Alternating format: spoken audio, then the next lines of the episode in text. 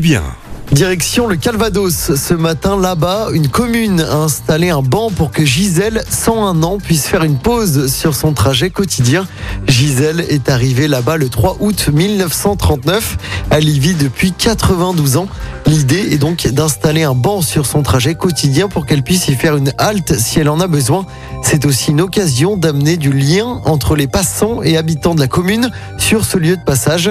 Le banc a été inauguré la semaine dernière avec Gisèle et avec les élus de la commune. Il porte désormais son nom. C'est la mémoire de notre village, a indiqué le maire. Écoutez votre radio Lyon Première en direct sur l'application Lyon Première, lyonpremière.fr et bien sûr à Lyon sur 90.2 FM et en DAB+. Lyon Première